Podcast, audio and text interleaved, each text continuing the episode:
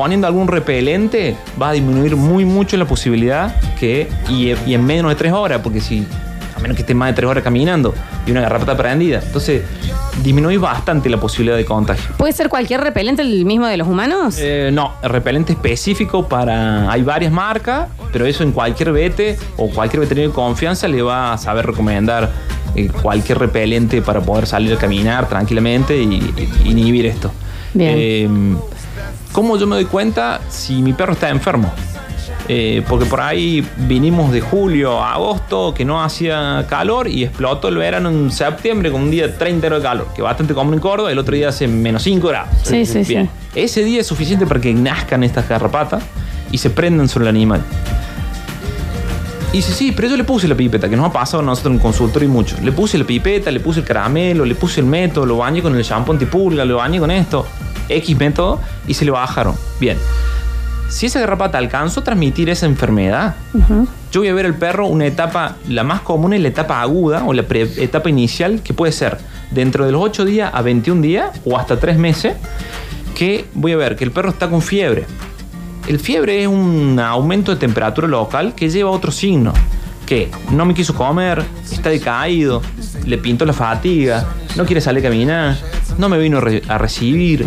Hay algo que yo lo veo que está mal. Y es lo que te dice la gente. Porque la gente es la que tiene el contacto fino con la mascota. Eh, te dice, yo no sé qué tiene, pero él no está bien. Bueno, ahí es básicamente donde tiene que acudir su veterinario. Estas, estas pequeñas cosas. Y cuanto uno antes lo diagnostique, mejor el resultado del tratamiento. ¿Pero pueden ser fatales las enfermedades transmitidas por la garrapata? Sí, eh, si uno no las trata, sí. Nosotros en este último año tenemos una estadística que de 130 perros que hicimos sangrado, eh, dieron el 90% positivo y 19 solamente negativos. Y de esos 111 positivos, que sería lo que, lo que diagnosticamos, 7 fallecieron. Porque estaban en estadio demasiado avanzado. Claro. Esta básicamente se llama arlicha o erlichosis monocítica canina. Lo que afecta es a glóbulos blancos. Entonces, ¿qué patología me va a dar o qué enfermedad me va a dar? Todas las patologías que me da, que me bajan las defensas. Me afecta a neutrófilos, monocitos, me bajan las plaquetas, me puede agrandar el hígado, me puede agrandar el vaso. Entonces no voy a tener defensas y las defensas voy a ser, eh, eh, voy, a, voy a estar propenso a enfermarme de cualquier otra cosa. Eso, a una enfermedad sin defensa en un organismo, es bastante complicado. Bien. Básicamente, para que salga de ese estado. Eh, la garrapata no diferencia en edad, no es que puede ir más para los perritos viejos que para los Está buena tu jóvenes. pregunta, eh, no diferencia en edad, pero también se sabe que no es una transmisión transplacentaria. Porque gente nos pregunta, si mi perrita tuvo esta enfermedad en sangre, los cachorros que tenga, los hijos que tenga, ¿van a nacer con esa enfermedad? No, no van a nacer con esa enfermedad. Se tiene que infectar con garrapata nuevamente esos cachorros para que se enfermen. Si no, no hay forma. No pueden nacer enfermos, básicamente. Eh, ¿Qué otra...? Tenemos muchas consultas ¿eh, de los oyentes. Sí. Sí. Mire, dice, chicos, ¿qué es más efectivo entonces para controlar las garrapatas? ¿Pipetas o inyectable directamente? Mira, nosotros particularmente en nuestra veterinaria el inyectable no lo recomendamos. Primero el inyectable es un acto médico, hay que pesar al animal y dosificar muy bien. Entonces no es de uso libre o de uso de usuario. Lo que nosotros recomendamos tenés mil opciones antes de usar un inyectable. O sea, tenés muchísimas opciones. Tenés talco, tenés spray, tenés pipeta, tenés unos caramelos que ya te digo, es lo único que para nosotros, para pulga de rapata, hoy está con un 99% de efectividad. Eh, ¿Qué son unos caramelos? son unos- es una pastilla oral que vulgarmente nosotros le damos caramelo. Es una única dosis que vos lo das por vía oral y ese mismo día lo puedes bañar. A diferencia de la pipeta que antes, dos días antes, dos días después de la pipeta, Bien. te decían no bañarlo. Hoy en día vos le podés poner, dar ese caramelo que es oral que tiene es un gustito a carne, que es como un poquito más chico que un condimento. Es palatable. Es palatable. El perro lo come solo, le gusta. Bien, ok, perfecto. Y tenés otros métodos antes que el inyectable, otros muchos métodos para controlar. eh, en distintas etapas de la vida y específica siempre con el peso. Entonces el último sería llegar inyectable, el último que recomendas. Yo Casi que no. recomendaría que, sí, no y menos para pulga. El flaco de los perros se debe estar eh, pensando todo lo que estudió para ganar lo que gana y lo ve a Curtino y se quiere pegar un tiro. No, Dice, bueno. no, no sé, Daniel, esta gente las- te están diciendo. Bueno? Dani. para vos, no sé.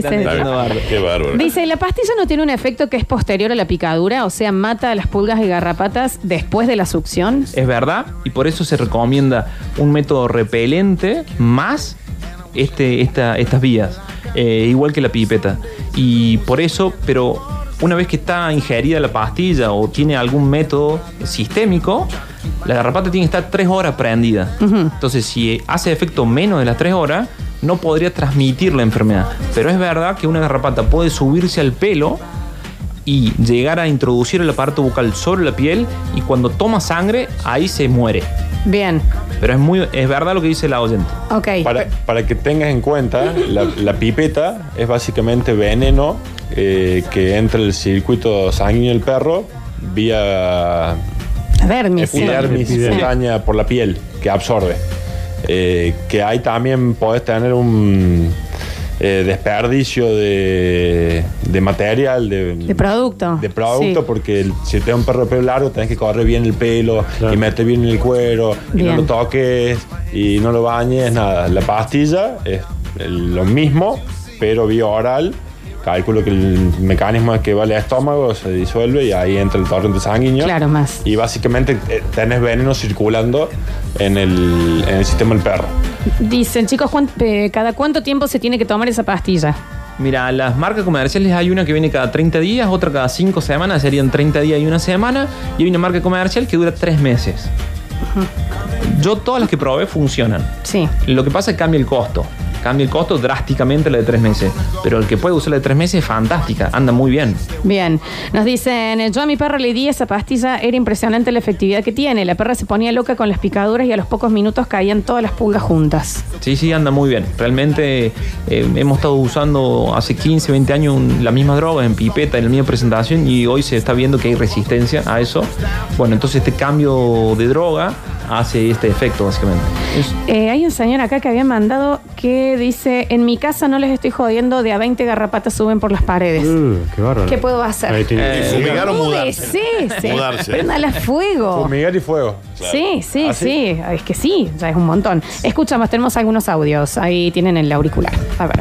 Hola chicos, ¿qué tal? Gente de Amores Perros, le quiero hacer una consulta, es más al doc veterinario. Che, escúchame, a mí me trajeron una perrita en guarda. Sí, la habían operado de una hernia y le sacaron ovarios, digamos, la castraron. Eh, a los 10 días que me la trajeron, eh, empezó a tener mm, como si fuera atacada por parmovirus. Eh, no caminan bien, o sea, se tambalea toda. ¿Qué puede ser? Puede ser producido por garrapatas, eso, pero no tenía. No sé cómo se llama el oyente. No dijo, no, dijo. no dijo. Amigo, eh, sí, está buena tu consulta, lo hemos visto. Eh, esta bacteria que justo estaba nombrando, que es la más común, que es Ehrlichiosis monocítica canina. Hemos tenido casos de que nos han derivado de otras veterinarias que los perros no caminaban. Y lo primero que hay que hacer acá es tomar una muestra de sangre y pedir básicamente con tu veterinario de confianza que haga un análisis para hemopatógeno eh, y diagnostica cuál es. Porque puede haber uno o más de uno. Hemos visto que en pocos casos, gracias a Dios, hemos encontrado hasta cuatro bacterias distintas. Pero el lichosis te produce inflamación. Y mm, en una perra que ha venido de la calle, que viene en guarda, que ha estado castrada, eh, lo primero que tiene que hacer es eso y te puede dar estos síntomas que vos me decís. Te puede dar vómito, te puede dar diarrea, te puede dar parálisis, te puede dar cuadriplegia, te puede dar hemiplegia, te puede dar eh, inflamación de piel. Eh, cuanto antes, y, y no sea, ojalá que no sea muy tarde ya, diagnosticar y empezar con la medicación específica. La medicación que hoy se está usando es una droga que se llama doxiciclina. Eh, en nuestra casuística, menos de 30 días disminuye un 90% la cantidad de bacterias en sangre, pero no se terminan de curar. Por lo menos 45 a 50 días tenés de una toma oral por día. Eh, ¿Qué salvedad de tomar la pastilla? Con cualquier comida y agua está bien, salvo que no tenga queso ni leche porque el calcio no asimila o no absorbe eh, o inhibe la absorción de la droga, básicamente. O sea que lo puedes hacer con un pedacito de salame, con un pedacito de carne molida, con un pedacito de Salchichita. hamburguesa, de Salchicha. salchicha, Salchicha de un pedacito de pan, de criollo, en fin. Bien. Lola, ¿cuánto vive la garrapata en el pasto sin perro? ¿Qué sé yo? No sé, a usted, No, al pero- doctor. usted, al doctor. Pero Lola me ponen acá. ¿Cuánto Eh, vive la garrapata en el pasto sin perro? Dice. Una garrapata puede pasar eh, mucho tiempo, todo el estadio de invierno básicamente, en un estadio eh, de ninfa. Eh, hasta que vuelva la temperatura y seguir su ciclo. Bien. Por eso que van a aplacarse, si uno tenía casos en el verano, van a aplacarse en el invierno y en septiembre van a volver a aparecer cuando tengan las temperaturas óptimas. Eh, seis meses pueden pasar tranquilamente. Bien. Recién afuera hab- hablábamos de algo que me pareció interesante, que era eh, ante los cambios de humor o de conducta del perro, que puede llegar a ser que no sea algo de la psiquis, sino de tiroides, ¿podía ser? ¿Habías dicho? Eh, ah, acá, lo, acá lo tenemos el doc, Sí. Pero sí, hemos tenido casos eh, de perros que han presentado sobre todo conductas agresivas, eh, aisladas de la nada misma y la gente va, se pregunta qué le pasó, qué, qué hice o qué le puede haber pasado. Y eh, nosotros lo primero que recomendamos es análisis hemograma con tiroides Bien. para ver que esté toda la parte hormonal bien, porque hemos tenido casos que, sobre todo de perros hipotiroideos, que a esta conducta agresiva, que han mordido y demás, y yendo el, acá con el vete, sacamos sangre y hipotiroideo, empezamos a medicar con la T4 Sí, sí, sí. de, de humano y al mes el perro dejó de tener problemas. Pues la gente a veces se concentra en, en la psiquis y el problema puede venir por una cuestión física u hormonal.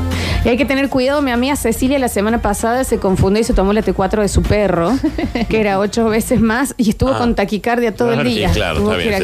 Esto es real, mi amiga Cecilia. Nadie Claro. le dio la- su T4 a su perro. Eso viene de la definición de salud, que salud dice que la salud es la salud emocional, psíquica y física. Bien. Eh, entonces hay que, por eso hoy en día los etólogos eh, o psicólogos caninos tienen tanto trabajo porque se manejan sobre la psique y los veterinarios manejamos sobre lo físico. Pero tenemos que trabajar en conjunto porque el síntoma que puede manifestar el perro puede ser por alguna de esas fallas, o, emo- o emocional, o psíquica, o física. Eh, para darle salud y darle equilibrio a esa mascota. Bien. Último mensajito, a ver, escuchamos. Bueno, le quiero hacer una pregunta a los chicos de Amores Perros porque tengo una situación con mi perrito. Eh, él no le bajó uno de los dos testículos y me dijeron que hay que controlarlo cada tanto, pero que no es necesario operarlo. ¿Es así o ya tiene cuatro años y no, nunca lo operamos, simplemente se lo revisa? ¿Qué, qué me aconsejan? Oh, se le quedó un huevito, Daniel, arriba. Es normal. A ver. Hola amigo, ¿cómo te va? Mira, esto lo que eh, eh, manifiesta se llama criptorquidio. Eh, básicamente retiene un testículo. Es bastante común en caniches. Como, if, como Félix, cuando nació Eh, también. También tenés uno solo abajo. Ah, te puede ayudar el veterinario, Carlos. Y básicamente la recomendación es eh, primero identificar a dónde está ese testículo. ¿Dónde si está? está en el, ¿Dónde está? en el canal inguinal o dentro del abdomen básicamente, o si, o, o- o si no existe. Eh, el problema es el siguiente, el testículo tanto del humano como del perro trabaja a 2 grados menos que la temperatura corporal. Y eso tiene un porqué, básicamente. Y ese te- testículo que está a temperatura corporal, pues está pegado, está en el abdomen o está en el canal inguinal, está produciendo más testosterona. Es una hormona que produce el testículo. Y eso, en una edad adulta, la testosterona es un anabolizante o un anabólico. Te puede traer un problema de próstata o un cáncer prostático. Lo ideal y lo recomendable es castrarlo. Aparte va a empezar a tener actitud que el perrito va a querer montarse todo, va a tener visitas, se va a montar la pierna, se va a montar al- al oso. Eh, esa hipersexualidad básicamente eh, es producido por eso. Aparte el perro va a estar más activo. Consulta Eh, mía, consulta mía con respecto a esto. sí, Juancito. Que no le haya bajado no quiere decir que no trabaja el testículo. Bien, buena pregunta. Tiene dos testículos. Un testículo está trabajando normalmente, que es el testículo que está en la bolsa, en el escrotal. Y ese perro, si da servicio, va a tener hijos, pero el problema de esto es que es altamente heredable. Eh, es una patología altamente. Entonces los hijos de él es muy probable que nazcan con testículo retenido o este criptorquidio. No. La, la recomendación es ¿Dónde está castrarlo ese huevo? ¿Dónde está ese huevo? por lo menos del testículo retenido, que es el que eh, por una cuestión médica. Después si el otro lo querés castrar o no, es una cuestión personal. Eh, si el perro no tiene un valor reproductivo o no tenés, querés tener camada, camada el día de mañana, yo te recomiendo que castres los dos. Hipersexualidad, dijiste que era una de las. Sí, porque aumenta la libido, básicamente. Porque ese testículo está trabajando el doble. Ah, Félix. a vos te estoy mirando. Se no, quiere montar todo, dice.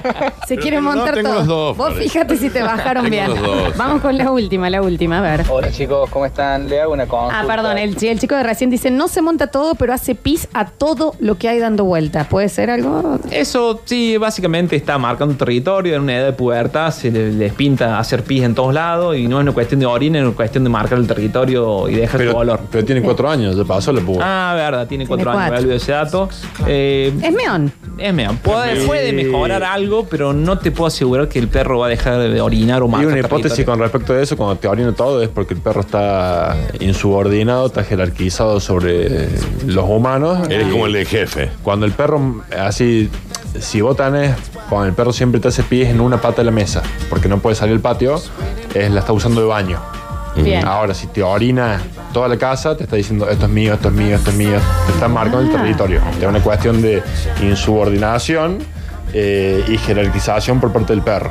Ahí ya tenés un- es una cuestión más De conducta. eh, Conductual. psíquica que física. Bien. Ahí no le bajan el huevo, Flor. Último, último. A vos te voy a chequear ahora en el Chicos, corte. ¿cómo están? Le hago una consulta que es para mi, mi gata, pero que también aplica a perro, por eso lo jodo con esto. Hace un par de meses yo tenía dos gatas y una falleció, se empezó a sentir anémica, no comía nada, le hicimos un frotis y le dio positivo en AEMO Bartonella, que sé que también ataca a perros. Hicimos todo, transfusión de sangre, todo y falleció. Eh, a ella la teníamos con pipeta, así que ahora y a la gata que nos queda le pusimos collar antipulga, le, pon- le damos pastilla, le damos de todo y le hacemos frótica seis meses porque no, no queremos que le pase nada. Pero quiero saber qué otro tipo de, de medida puedo llegar a tomar, desinfecte. Eh, yo vivo en un duplex, no tengo patio con pasto, tengo todo cemento, pero desinfecte no tenemos plantas, todo y demás. Si hay algo más que pueda hacer o algo de prevención que pueda hacer contra esa enfermedad que fue vino de golpe. Eh, sí, es verdad, la hemobertonela, tanto hay Félix como Canis, puede afectar a los dos. Y en el gato da menos síntomas, y por ahí, cuando uno manifiesta los síntomas, está ya avanzada la enfermedad. Eh, la recomendación es lo que estás haciendo: manejar pipetas. No vienen estas pastillas orales que te hablaba para perro, para gato todavía no viene. No quiere decir que no vaya a salir. Eh, vienen collar antipulga, también lo puedes manejar. Si viene un duple y el patio es chico, es hacer fumigaciones y no dejar alimentos en el patio para que vengan gatos de la calle o gatos de vecinos o gatos que no estén tratados a comer alimento y ellos pueden traer parásitos adultos e infestar tu ambiente. Eh, más recomendaciones que esa, está bien lo que estás haciendo, está bien lo que está haciendo tu vete. Yo creo que seguiría con la recomendación que te decía él, hacer estos controles cada seis meses y, y nada, el, veterinario haciendo estos controles cada seis meses vos vas a tener la herramienta para empezar a tratar el problema si en algún, si en algún momento dice positivo. Completísimo entonces el bloque de Amores Perros. Ahora vamos a sacar los ganadores de los, eh, las dos bolsas de alimento balanceado de Mass Wood, 3 kilogramos de cada uno. Eh, el veterinario de su, haga su chivo de su veterinaria, por favor, le pido. Bueno, un saludo a toda la gente de Montecristo. Eh, una gran alegría haber compartido este segmento, poder educar a la gente, al usuario, al tenedor de mascota. Encontrar un amigo de hace más de 30 años que no lo veía. Con un huevo arriba. Nada, un lindo día para empezar el año. Bárbaro. Juan, muchísimas gracias de JR Adiestramiento. Te pueden seguir en arroba JR Adiestramiento. ¿no? JR Estamento en Facebook y en Instagram. Nos vemos la semana que viene.